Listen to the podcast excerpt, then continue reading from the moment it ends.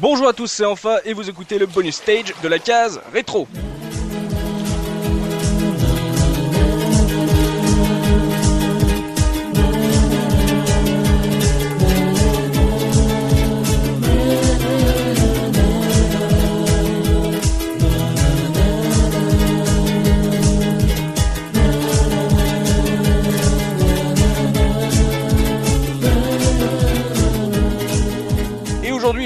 Plaisir de recevoir Sky Willy de Gameside Story chez nous. Bonjour Sky Willy, comment ça va?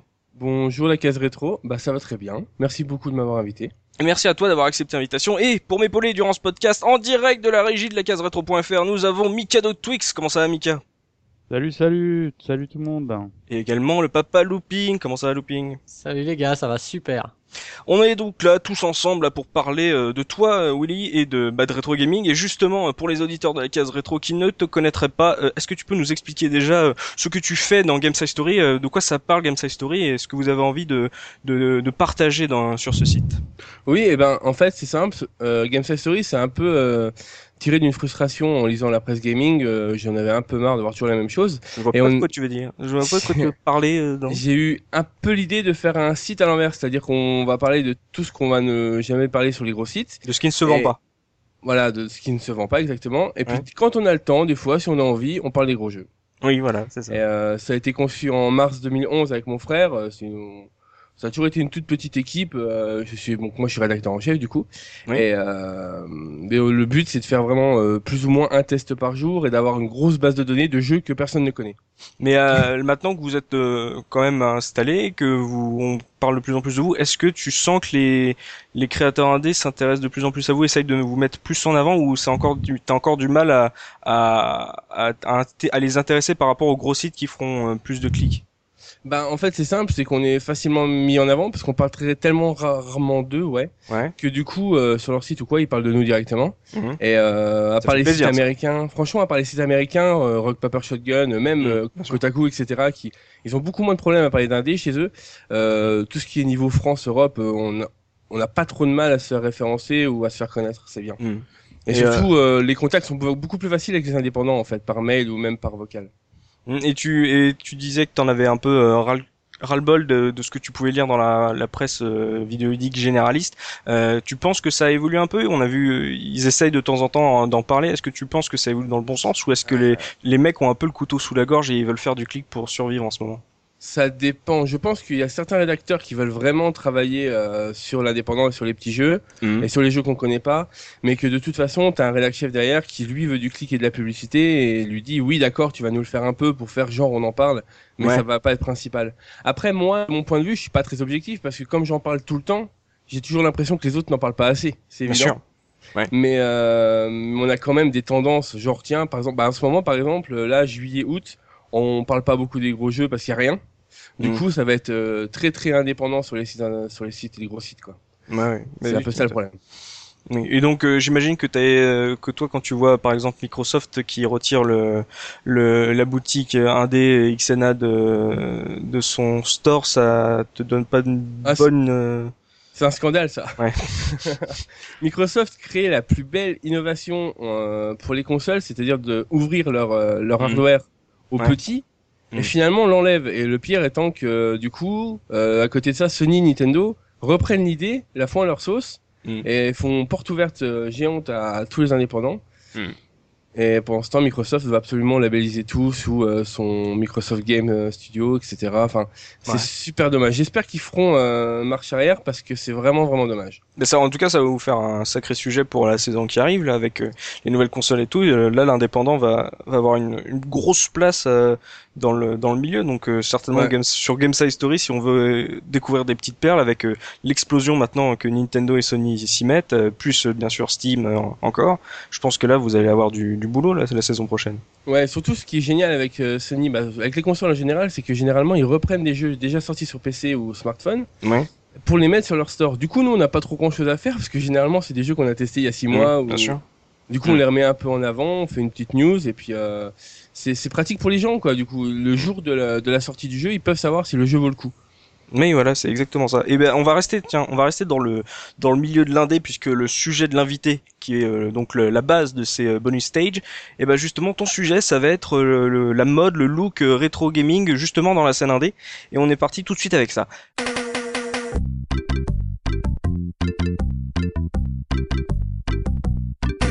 Ce bonus stage, tu vas nous parler euh, donc de la scène indé qui s'intéresse et qui surfe sur la vague euh, rétro gaming, de tout ce qui se passe euh, là-dedans, de fait de surfer sur le, le- les loisirs des années 80, sur euh, les beaux pixels tout jolis, tout mignons. Toi, qu'est-ce que tu en penses comme en tant que rédac chef de Games Story? Est-ce que il y a des arnaques à éviter? Est-ce que c'est une bonne voie? Est-ce que ou, ou est-ce que justement les mecs ils font ça parce qu'ils ont pas d'autres moyens de faire autrement? Comment quel est ton avis là-dessus? Disons que c'est très, euh, c'est très coupé par, euh, par type de plateforme. On va dire Mhm. que les jeux indépendants sont très attachés aux jeux rétro, euh, pour la simple et bonne raison que les développeurs indépendants reviennent souvent, presque tout le temps, à leurs, à leurs anciens amours. Oui, bien sûr. Du coup, ils veulent combler un manque euh, dans les sorties des jeux, que ça leur ressemble pas, ça leur ressemble pas trop en termes de, de préférence. Ouais. Et euh, alors, ils- ce qui est bien, c'est que généralement, ça mixe des idées nouvelles, un moteur nouveau, par exemple, Mhm. dans des vieux visuels, dans du chiptunes, etc. Et euh, personnellement, quand je demande à un développeur quelles sont ses références, il me sort une dizaine de jeux. Et quand je compare avec le jeu dont il parle, euh, dont qu'il a créé, Ouais. euh, c'est, on pourrait dire que c'est un clone entre guillemets, quoi, euh, Oui. tout ce que ça comporte de bonnes choses. C'est, c'est, c'est, c'est ça qui est bien avec l'indépendant. Mais t'as Euh, as parlé avec des développeurs qui ont fait, ce- qui font ce genre de, de jeu euh, typé rétro gaming et euh, ils l'assument ou finalement pour eux c'est euh, limite un argument marketing du genre euh, et regardez euh, vu que le rétro gaming de- explose en ce moment, est-ce que pour eux c'est vraiment euh, l'attachement au pixel ou c'est un ou pour certains tu sens que c'est de l'argument marketage? Oh, Il y a les deux, principalement parce que la scène indépendante, quand on se fait connaître, généralement c'est parce qu'on est bien aimé. Du Ouais. coup, euh, les voleurs, euh, c'est ça. Et ceux qui ont des mauvaises intentions, ça passe moins bien et ils sont pas très bien connus. Mm. Mais euh, principalement, oui, c'est par amour du pixel, clairement. Mais après, on a aussi euh, des jeux. Bah, on, on l'a vu avec Minecraft, par exemple. Minecraft est sorti, a fait du buzz. Mm. Du coup, après, on a eu euh, 150 jeux avec des blocs un peu partout, quoi. Voilà, on a vu du voxel un peu partout sur nos stores. aussi, voilà. Mm. Et du coup, euh, le rétro, c'est pareil en fait. Un jour, il y a un mec qui a fait un jeu rétro indépendant et après, tout le monde euh, s'y est précipité. On a surtout vu ça sur Xbox Live Indie Game où c'était pollué par un nombre incalculable de jeux indépendants Ouais. euh, qui étaient rétro juste dans le look, mais qui à côté de ça étaient de, de véritables bouses. Clairement. Et euh, Mm. actuellement, on a surtout ça aussi sur smartphone. On va vous faire euh, 30 000 runner-like, euh, 30 C'est des. Angry Birds like, des Temple Run like, ou oh regardez il y a du rétro et du chiptune, du chiptune toujours immonde à chaque fois. Bien sûr. Euh, ça c'est vraiment ce qu'il faut éviter quoi. Faut vraiment bien regarder d'où ça vient. euh, Ce qui est plus difficile par contre du coup.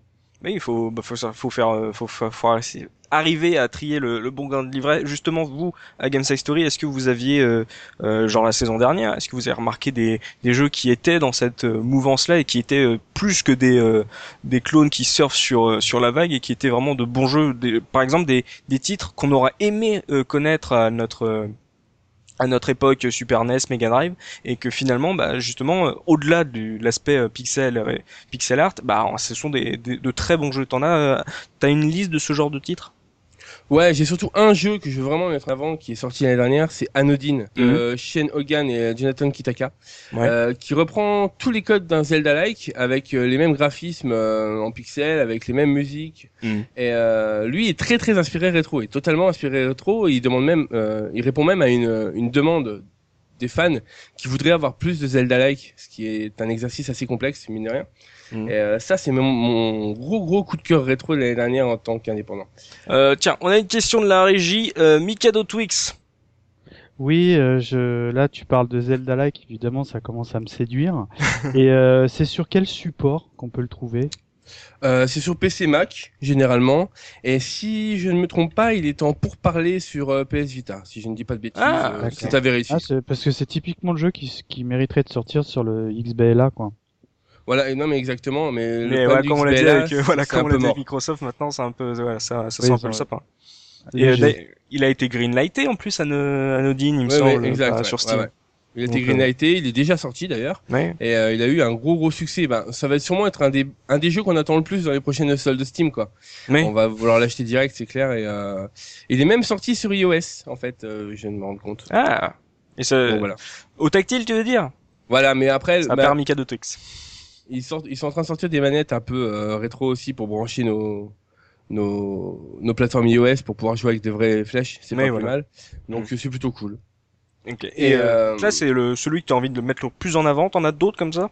Si vous aimez les point and click, par contre, faut aller du côté de Wadjet, euh, comment ça s'appelle? Wadjet Eye Games, qui eux font vraiment des point and click à l'ancienne, à la Benes euh, Steel Sky, Ouais. ou un peu la Blade Runner mais sans la 3D. C'est pas eux qui ont sorti, qui avaient sorti un truc euh, très scientifique avec, euh, enfin, qui sort des petits titres. Il y a sur, un- par exemple, il y en avait un sur un, sur un, un juif qui trouvait une mallette pleine d'argent, un truc comme ça. Euh, là tout de suite ça me dit rien, il y avait Résonance qui est sorti il y a pas longtemps. Ouais. Et euh, Gemini Roo aussi, euh, qui est vraiment excellent. Mais euh, eux, vraiment, si vous aimez les point and click, faut vraiment y aller euh, les yeux fermés, Ouais. parce que c'est c'est c'est énorme, quoi. C'est vraiment du, du trop, du très très très bon point and click rétro, euh, bien à l'ancienne. Et Mhm. justement, ce que je voulais dire aussi, c'est que généralement, on retrouve aussi pas mal d'indépendants qui ont des looks euh, très modernes, mais Ouais. avec, avec des codes très très rétro aussi. On peut prendre euh, Exodus, par exemple, qui est sorti récemment, ou Ares, en quatre lettres, A-R-E-S, Mhm. qui sont des Metroid-like finalement, et ça reprend exactement les mêmes codes qu'un Metroid ou un Castlevania, Ouais. avec un plan 2D, etc. Sauf que vous avez des petits côtés rétro avec quelques idées, avec quelques euh, phases, phases de gameplay originales, Mhm. ou alors on a un gros moteur 3D qui est pas du tout rétro, mais à côté de ça, c'est du rétro. Dans, dans l'inspiration, c'est clairement du rétro. On a eu ça aussi dans le côté très populaire, c'est Castle Crasher. Castle Crasher Castle de Behemoth, ouais. qui est clairement rétro de partout, sauf visuellement. Parce que visuellement, il est à ce qu'on peut faire de mieux en 2D actuellement. Oui. À côté de ça, c'est clairement des codes rétro. Ils ont pas inventé la poudre et Oui, tant mieux. Et tant mieux. Oui, oui. Et donc ça, c'est euh, donc ça, ce sont les, les jeux que tu conseilles. Est-ce que par exemple, tu as, tu as dû passer euh, avec euh, Games Side Story sur des jeux à tester qui où là tu t'es dit c'est clairement de l'arnaque, euh, c'est euh, c'est c'est une honte, ça surfe, sur- ça essaye de surfer euh, juste sur le la, la mode rétro gaming et c'est juste une grosse bouse. Des grosses bouses, non. En fait, j'ai pas de titre exact parce que je me rappelle pas en fait, tout simplement. c'est que les jeux sont Tu tellement les mauvais. rapidement. Non, franchement, on les teste même pas. Parce que Ouais. du coup, comme j'ai dit tout à l'heure, c'est des temple run, c'est des runners, ça ne sert à rien, quoi. Mm. C'est personne, personne ne sera intéressé par savoir si le jeu est bon parce que euh, c'est du bon sens en fait. On voit le truc sur le store, on le voit à 70 centimes. Quand on voit les graphismes, on, se- on se fait ok, c'est pas la peine quoi. Mm. Généralement, quand j'en reçois un, parce que des fois on m'en envoie, ou même moi quand j'en vois vite fait, j'en j'en achète un, je mets un petit, je mets un petit test, je mets un petit avis vi- vite fait en étoile sur le Google Play ou sur. euh, Mm. mais c'est tout parce que je vais même pas me donner la peine de les tester tellement c'est évident que c'est mauvais. Puisque de toute façon, ils ont pas la, ils ont pas la, la mise en avant qui- que tout jeu devrait avoir de façon euh, légitime. Donc de toute façon, il y a même pas à se prendre la tête, et il va passer inaperçu le jeu.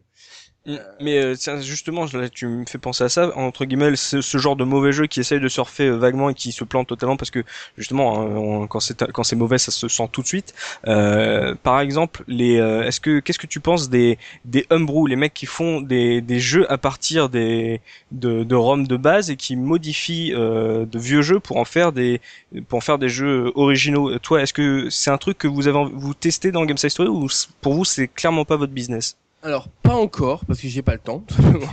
ça me sûr. prend un temps fou euh, sur mon sur mon sur mon temps libre, donc du coup pas pour l'instant. Mhm. Mais c'est quelque chose que que j'aimerais envisager, oui, parce qu'en fait au début je le prenais un peu de haut ce truc, Ouais. en me disant ouais bon ils ont modifié 3 pixels et puis ils se prennent pour euh, des créateurs, tu vois. Oui, voilà. mais mais finalement on a vu des choses vraiment belles avec du Megaman avec euh, du Mario et je me dis que pourquoi pas donc du coup je suis pas très compétent dans le domaine. Mais j'aimerais bien m'y spécialiser un peu plus J'ai- disons que c'est un truc à voir l'année prochaine euh, sur le site Ouais, parce que clairement ces mecs-là en fait ils, ils essayent même pas de vendre, t'as l'impression que c'est euh, c'est juste ça fait partie de la bidouille des des des fans et tiens justement en régie on a Mika de Twix qui veut nous parler de d'un de ses homebrew. Bah justement, moi j'ai euh, de suite euh, euh, tilté parce que j'avais fait le Zelda Solarus, moi. On est très on est très Zelda là ce soir. Hein. Ouais, ouais. Et, euh, Oh, qui était pas vraiment euh, le, le, le, le, jeu vraiment avec les mêmes pixels graphismes que le Zelda 3 qui est cher à mon cœur. Ouais. Et euh, en plus, euh, j'en ai beaucoup testé moi à l'époque quand ça sortait. C'est vraiment un truc qui était sorti avec un logiciel qui j'ai oublié le nom malheureusement. Enfin, mais hum, Looping va peut-être m'aider. Bon, c'est c'est pas avec grave. RPG Maker non? Voilà, absolument, merci. Ouais, ouais, ouais. Et euh, malheureusement, il y avait beaucoup de, de décès, de bonnes idées. Et à ma connaissance, le, ce Zelda Solarus, c'est le seul qui est terminé. Et en plus, il est très bon. Quoi. Moi, j'avais bien aimé. C'était une sorte d'histoire parallèle à, à Zelda 3, si je me souviens bien. Hmm, Le-. Le problème de RPG Maker, c'est que c'est Mm. très très accessible. Du coup, tout le monde s'y met, tout le monde balance son projet, met trois C'est images. dur et, de euh, sortir du lot parce qu'il y a, il y a Ah, c'est c'est- on est noyé. Ah. ouais. Après, moi, j'avais vu quelques ébauches. Je te cache pas que j'ai pas suivi, mais ça m'a tout de suite donné envie de replonger dedans, où euh, ils exploitaient les, les graphismes du Zelda euh, Minish Cap. Et Oui, là, ah là, oui. ça pouvait, ça peut sortir des trucs extraordinaires. quoi. Mais on donc, avait- pour vous, euh, Game Side Story, pour l'instant, la scène homebrew, c'est, euh, en fait, c'est, juste- ça reste pour l'instant des passionnés plus que vraiment une scène indé pour toi. Euh, oui, en plus, euh, ils cherchent même pas la reconnaissance, ils cherchent Mm. même pas à se montrer en fait. Donc du coup, c'est encore plus compliqué d'aller les contacter. Ouais. Et moi, à l'époque, j'avais euh, quand Street Fighter euh, Cross Mega Man était sorti chez Capcom, qui était Oui. un jeu homebrew de- que Capcom avait euh, plus ou moins financé pour le sortir gratuitement pour les fans. Euh, moi, j'avais essayé de contacter euh, le mec derrière ça, et c'était une horreur quoi. Le mec, il avait absolument pas envie d'en parler. C'est Mhm. vraiment lui, il fait ça, son, il fait son sa Mhm. petite soupe de son côté, il veut pas, il veut juste le donner aux gens et ils font ce qu'ils veulent avec. Et du coup, ouais, c'est encore autre chose, quoi. C'est encore plus compliqué à. Mais c'est, dingue en fait quand t'es, quand t'essayes d'en, de, d'en parler, tu les contactes, genre moi je, ça m'intéresse, j'aime ce que tu fais, est-ce que tu veux en parler? Et d'un seul coup, non, non, non, ça, Mm. Alors que dans le milieu indépendant, c'est tout le contraire. J'ai des, j'ai des, euh, j'ai des développeurs, même certains connus. On, prend- on prend par exemple Gaijin, les, les mecs qui font Beat Trip. Ouais. Ou, ou- là tout de suite, je, je cherche, mais euh, bah, les mecs de Blocks That Matter, par exemple, Swing Swing Submarine en France. Ouais. Ces gens-là, ils ont toutes, euh, ils ont déjà montré leur jeu, ils ont déjà vendu leur jeu, mais quand je les contacte, ils sont heureux. Alors que moi, je fais juste un mail, quoi, à la base. mais oui. Et les- ils se disent, mais non, mais alors je leur fais oui, bon bah Game Side Story, c'est un- environ, on va dire, euh, 10 000 vues par mois, c'est pas énorme, c'est voilà. Ils font non, mais nous on s'en fiche, même si on a deux personnes qui y jouent grâce à toi, c'est bien. c'est bon, bah ok, d'accord. Bon, Bah, à propos de Game Side Story, on a une question de la régie. Je retourne à la régie puisqu'on a Looping qui a une question justement à propos de Game Side Story. Looping. Ouais, en fait, moi je voulais savoir euh, quand euh, quand tu testes un jeu euh, sur le site, généralement tu tu fais quoi? Tu fais un texte écrit, tu fais une vidéo, tu fais un vidéo test. Ça se présente comment en fait sur le site? Alors, c'est un test écrit toujours pour les tests, et tu- ce sera toujours écrit, parce que je commence à me faire des vidéos, mais euh, c'est que pour les previews. D'accord. Euh, ce sera toujours écrit parce que j'y tiens, parce que c'est de là que je viens en fait, parce que là-bas j'étais un peu rédacteur euh, dans certains magazines, etc. Et euh, j'avais pas trop aimé le milieu, donc je me suis un peu vite barré. Pourquoi, Mais, pourquoi, euh, pourquoi, pour- pourquoi ça? Parce que t'es commandité par ton rédac chef et lui-même qui est commandité par euh, une entreprise qui est elle-même commanditée par un marché.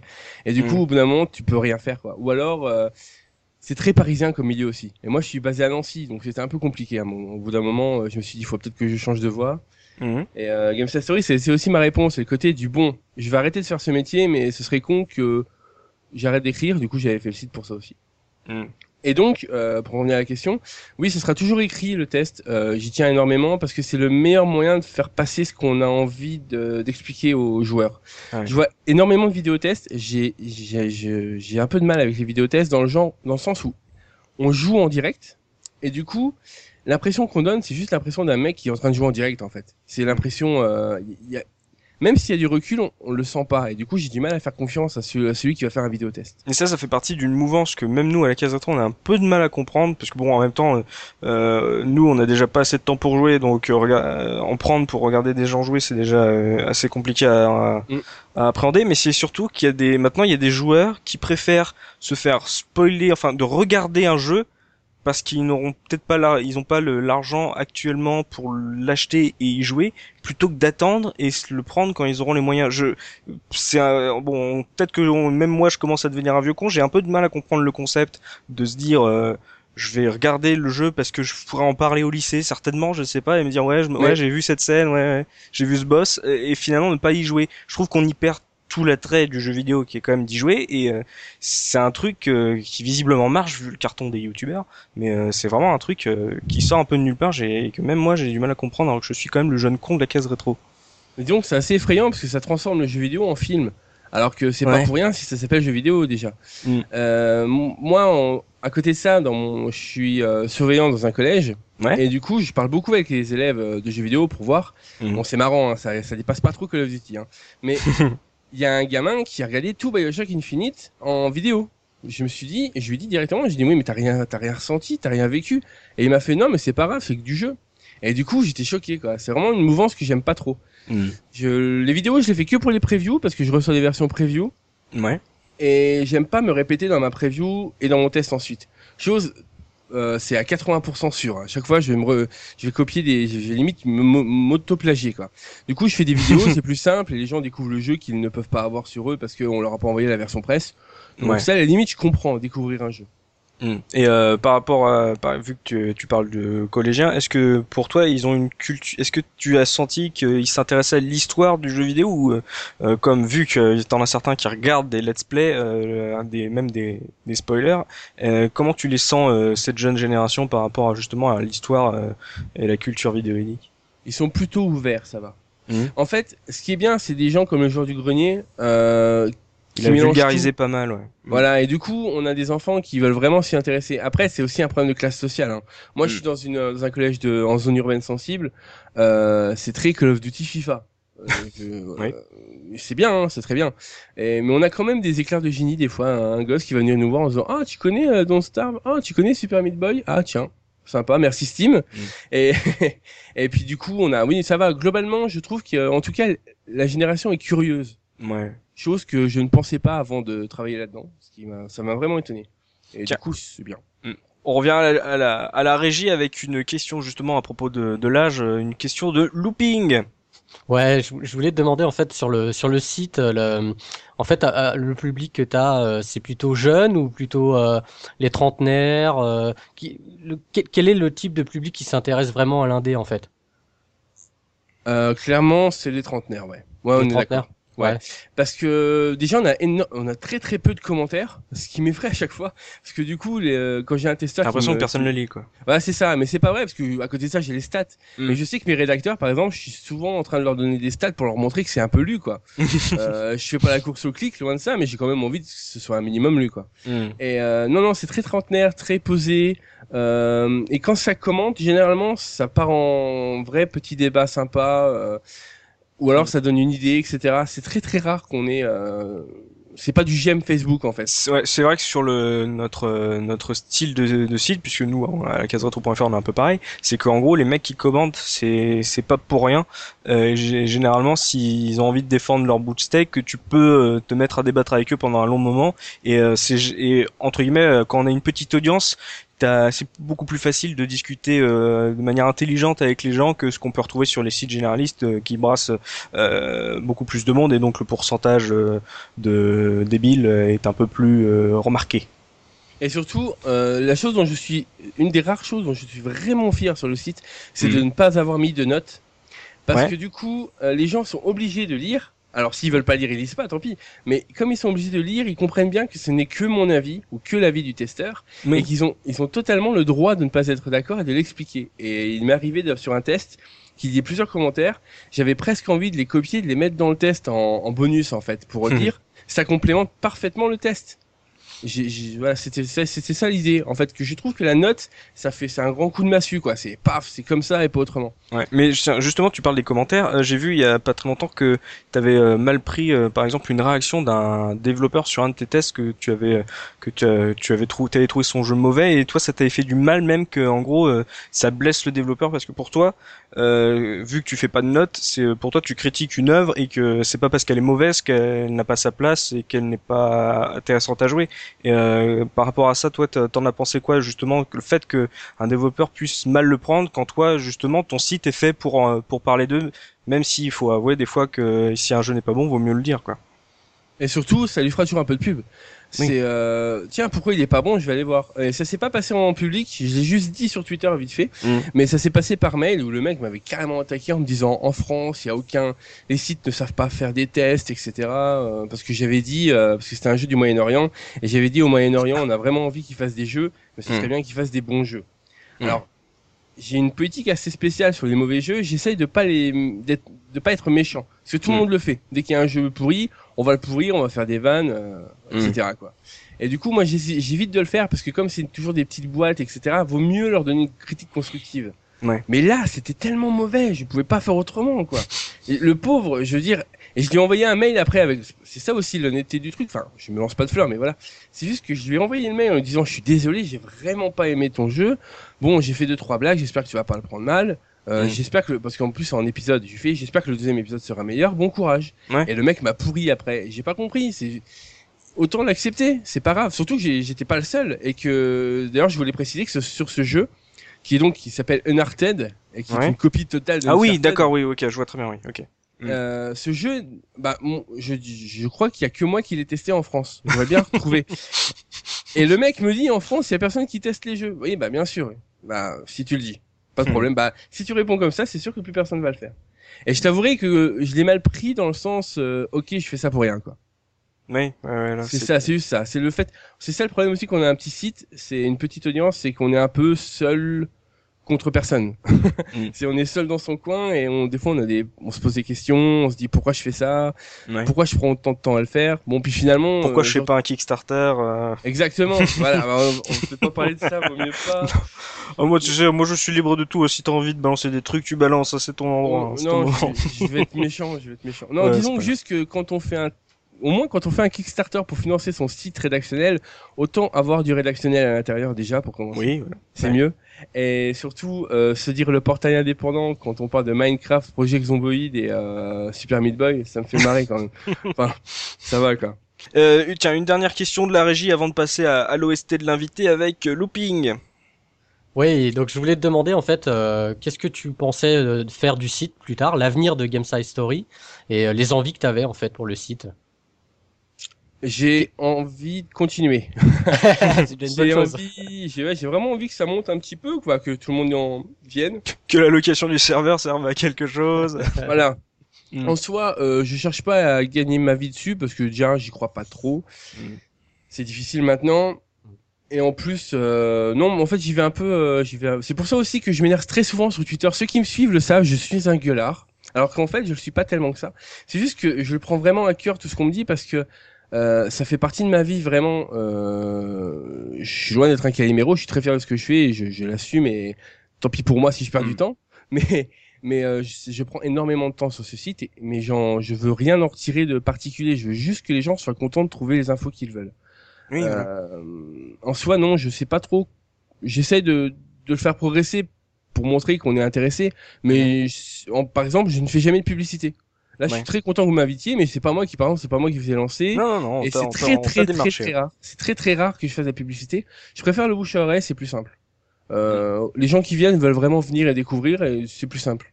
Mais, C'est- euh, la question qui tue, euh, si un jour un gros site généraliste français te dit euh, euh, arrête Game Size Story euh, et fais de la pige un, dé pour nous, tu fais quoi? J'ai dit non parce que je l'ai déjà fait à l'époque pour certains magazines et j'ai pas aimé. Mhm. Parce qu'au début, on vous prend pour quelqu'un de génial, on vous fait trois piges euh, que vous voulez, puis après, de toute façon, on va se faire, euh, enfin, on va se faire diriger vers quelque chose. euh, Mais c'est normal, hein, je les comprends encore une fois. hein. Il faut Mhm. bien qu'ils gagnent leur vie, il faut bien que ça fonctionne. Je sais pas, voilà. Non, je le ferai pas. Par contre, la question qu'on m'a jamais, posée et que je réponds euh, sans problème, si jamais quelqu'un veut m'acheter mon site Ouais. et me dit, euh, toi, tu t'occupes du rédactionnel, c'est juste que moi, je m'occupe de la pub, de tout ce qui est, etc. J'en fais un business. Ouais. Pourquoi pas Parce que mine de rien, ça donnerait un côté pro au site. Mm. Et moi, ça me permettrait d'aller beaucoup plus loin avec, justement. Mais Mais c'est parce qu'il faut le dire que nous, euh, on crée, euh, par exemple, euh, on crée des, on crée des sites pour euh, héberger notre contenu, mais on doit se charger de l'administration, on doit se charger de la, euh, la- des finances des serveurs, etc. Donc c'est des trucs qui nous, on fait ça en gros euh, contraints pour proposer notre contenu aussi. J'imagine que c'est pareil pour vous aussi, c'est voilà, que l'allocation des serveurs et la gestion de l'administration du site, c'est un mal pour un bien finalement. Ouais, c'est exactement ça. C'est juste que, voilà, si demain on me proposait de le financer, je dirais pas non. Enfin, voir, faudrait voir les clauses, les petites étoiles, etc. Il y a pas de problème. J'ai l'impression que Doritos est sur le coup apparemment euh, et Ouais, que euh, Evian euh, serait prêt à euh, serait prêt à t'offrir quelques bouteilles. Ah, mais Evian, c'est un peu trop euh, soft. Je trouve que c'est pas assez, c'est pas assez sucre. c'est ça. Euh, Evian fraise à la limite, ou Evian menthe, mais pas Evian euh, nature. Hein, moi, je peux pas. Euh, juste avant de passer à l'OST de l'invité, dernière question de la régie avec Mika de Twix. Euh, oui, moi je, je, je découvre un petit peu ton site et euh, je, je me demandais si, si euh, vous aviez pas pour projet de, de faire des émissions euh, un peu euh, podcast parce que c'est un sujet qui est finalement pas trop traité le- les jeux indés et, et consorts. Et euh, est-ce que dans tes cartons t'as aurais une idée de faire un, un podcast? Du Game Size Story sur iTunes. Euh, c'est compliqué. En fait, bah, c'est pareil, c'est un problème de temps, tout simplement. Ouais. Et surtout, moi, je suis plus ou moins à l'aise au micro que depuis 2-3 mois, hein, honnêtement. Donc, du coup, tu euh, t'es- ouais, tu t'en es très bien sorti. Ouais, bah cool. Bah, on, on me le demande souvent et c'est à l'étude, mais il faudrait dire que je trouve le temps. Et surtout, j'ai des amis, euh, bah, je vais les citer, ça va faire un peu de pub. Euh, Mhm. play, playitlife.fr euh, Ouais. qui font déjà un simili podcast indé et ça m'embêterait d'aller contre ça. Limite, j'aimerais bien me faire inviter chez eux un jour et en parler avec eux. Être chroniqueur, euh, être chroniqueur pour eux, quoi. Ouais, bah, par exemple, c'est c'est souvent que quand ils font des bonnes euh, des bons podcasts, euh, je les mets en news sur le site pour leur faire un peu de vue aussi, pour essayer de changer des bons liens. Ça sert à rien de faire du contenu qui existe déjà ou en tout cas auquel on peut participer. Autant s'entraider. Ouais. Euh, c'est mieux pour le lecteur déjà parce qu'il va avoir moins de choses à, à cliquer. Et, il n'y a euh, pas 35 sites à mettre voilà. en favori, quoi. c'est très bien. Mais c'est à l'étude aussi. Il y a plein de choses à l'étude en fait, mais j'y vais vraiment tranquillement et euh, je veux pas me lancer dans plein de choses et en rater la moitié quoi. Ouais, d'accord. Allez, c'est l'heure de l'instant euh, musical avec l'OST de l'invité.